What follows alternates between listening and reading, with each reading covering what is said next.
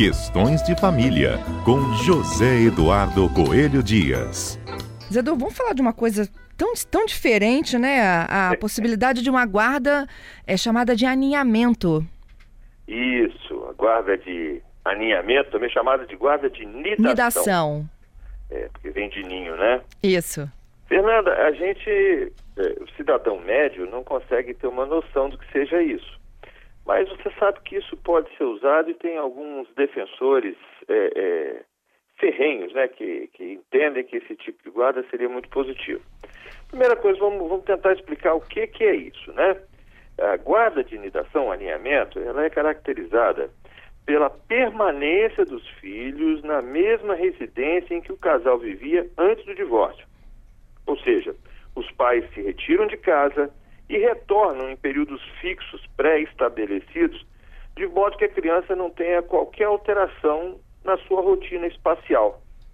Isso segundo o jurista Mário Luiz Delgado. Esse seria, essa seria a característica predominante da guarda de nidação aninhamento. Como é que é isso na prática?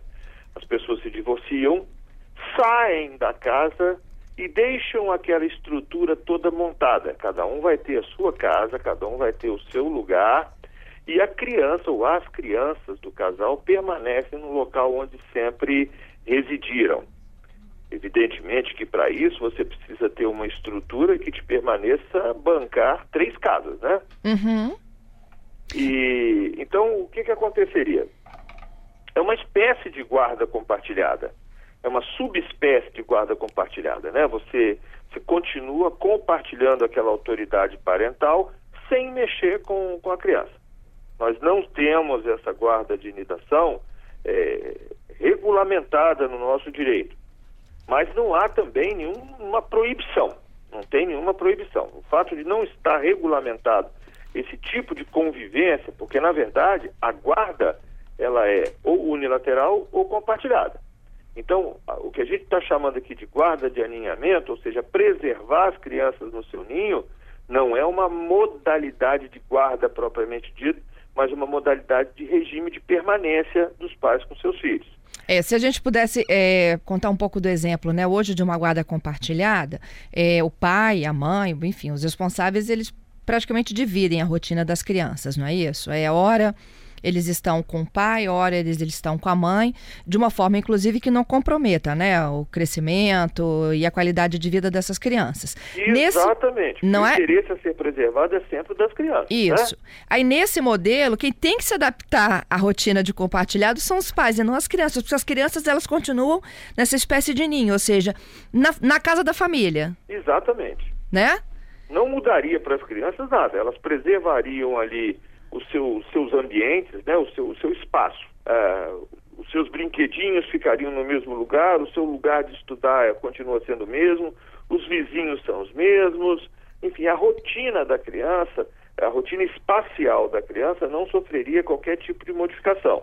A rotina dos pais, sim, porque eles teriam que se comprometer a estar nessa residência, que antes era a residência da família, continua sendo a residência da família, mas com horários em que o pai eh, permaneça e que a mãe permaneça. Hoje, segunda-feira, é dia de questões de família. Ao vivo conosco, o comentarista José Eduardo Coelho Dias. A gente está falando de uma modalidade que ainda é pouco conhecida aqui na nossa sociedade brasileira, mas já vem sendo adotada em outros países. Não é proibida, tá? No nosso direito, só não é muito conhecida. Que é um modelo que eles chamam de guarda da anidação ou de aninhamento.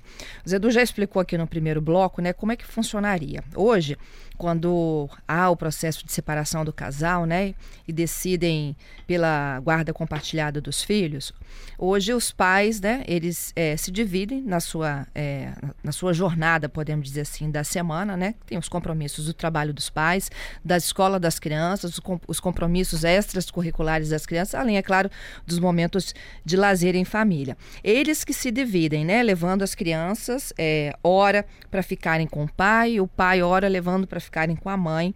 E as crianças é que se movimentam nesse modelo que podemos dizer hoje mais conhecido, que é o tradicional de guarda compartilhada aqui no Brasil. Essa proposta aqui de ninho é como se as crianças permanecessem no ambiente familiar e quem que faz essa movimentação? Ou seja, quem que leva bolsa para um lado, bolsa para o outro, não é isso, Edu? Exatamente. Muda a rotina. Aí é o pai e a mãe. Exatamente. E aí a gente falava da rotina, da importância das crianças manterem essa rotina para que essa separação seja o menos traumática possível. Exatamente, Fernanda. As crianças precisam de estabilidade, estabilidade emocional. E a rotina, fazer a coisa sempre de uma forma repetida, vamos dizer assim, é, traz um certo conforto para as crianças, né? É, é, uma preocupação a menos. Porque uma angústia que a gente percebe no, no, no, entre as crianças, nos regimes de visitação convencionais, é, bom, que dia que é o dia do papai, que dia que é o dia da mamãe, para onde eu vou hoje, eu saio da escola, vou para a van, para onde a van vai me levar, vai me levar para casa do papai ou para casa da mamãe. Uhum. Isso às vezes costuma ser até, de certa forma, cruel com as crianças. Essa instabilidade eh, nem sempre é boa para as crianças. Eu acho até que ela sempre é ruim. Mas é a vida que se tem, né? É a vida que se tem, é a realidade das crianças que, que cujos pais passaram por um processo de, de, de solução, seja da união estável, seja do, do casamento. Então não tem jeito. Aí é, surge essa alternativa, a guarda de aninhamento, que seria exatamente o seguinte: quem sai da casa não é a criança, são os pais que saem, as crianças ficam e ficam com toda a estrutura que tinham antes do divórcio do casal. Se tinham, vamos imaginar, uma empregada doméstica, permanece essa empregada doméstica, uma babá, enfim, o que seja, é, é, fica na, mesma casa. Agora, Fernanda, a gente ah. tem que tomar cuidado para que os pais não, a, não achem, não acreditem que com esse regime de guarda estão desonerados das obrigações para com os filhos. De forma alguma, isso não, não existe. É, é, não é a babá, não é a empregada, não é um terceiro que vai cuidar, que tem o dever de cuidar das crianças. Esse dever é dos pais e ele é inerente ao próprio poder familiar, à autoridade parental. Uhum. É, tem até uma pergunta aqui de um ouvinte em que ele pergunta se na ausência dos pais, quem é o responsável? Não existe ausência dos pais, é um ou outro, né? Não existe ausência dos pais, existe negligência dos pais. Não existe uma regra 3, um, um substituto. Isso não é uma partida de futebol que um se machuca, o, o, se coloca um reserva no lugar. Não existe substituto para pai, não existe substituto para mãe, tá? É, eles vão ter que ter a responsabilidade, assim como tem que ter na, nos modelos convencionais de, de, de, de convivência, como um pai e uma mãe tem que ter a responsabilidade de, no horário marcado, buscar a criança na escola ou buscar a criança na casa do pai ou da mãe, também tem que ter a responsabilidade de, nos dias programados para estar no ninho, para que eles estejam, estejam integralmente, estejam em função da criança, porque senão não, não terá valido a pena. Exatamente. Esse modelo não existe de fato aqui, não é isso? Mas você não, não mesmo é que falou existe. que nada impede que funcione dessa forma. Ele não é proibido. Nós não. Olha só, a, a, a gente tem que separar o que, que, é regime de convivência e o que, que é guarda. A guarda, segundo o nosso ordenamento jurídico, jurídico, ou ela é unilateral ou ela é compartilhada. Uhum. O modelo coativo, o modelo de lei, é o modelo compartilhado. A guarda é sempre compartilhada, salvo se houver alguma uma exceção que, que justifique a guarda unilateral. É, exceções que, inclusive, são previstas em lei. É, agora, o regime de convivência, a forma de convivência com a criança é que é um pouco mais flexível. Então, você pode, sempre visando é, permitir que a criança tenha uma equivalência de tempo com o pai e com a mãe, e note, Fernanda, notem os, ouvintes, é, é, equivalência não significa você pegar o, o, cronômetro e cronometrar, vai ficar 12 horas com um, 12 horas com outro. Não existe. Tem que se lembrar que a gente está lidando com um ser humano em formação, com uma criança. Então, até o tempo de convivência, quando a gente fala de equivalência, é sempre uma equivalência no interesse da criança, no interesse daquele adolescente ali, tá? Não é uma divisão matemática, não. Entendi. É, então, é, esse alinhamento surge como uma alternativa para evitar exatamente o, o, filho mochilinha, que é aquele que está sempre com a mochila nas costas, parece um andarilho sem saber para onde vai, né?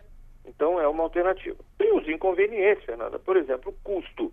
Se a gente sabe que o casal médio tem até uma queda quando, quando se separa por conta de manter duas casas, imagina manter três. Três né? casas, eu pensei nisso. Então esse é um inconveniente, ela envolve altos custos, porque é, para que ela tenha a eficácia que se espera, aquela estrutura original, o ninho do casal, tem que ser preservado integralmente, porque senão não vai ter valido a pena, tá?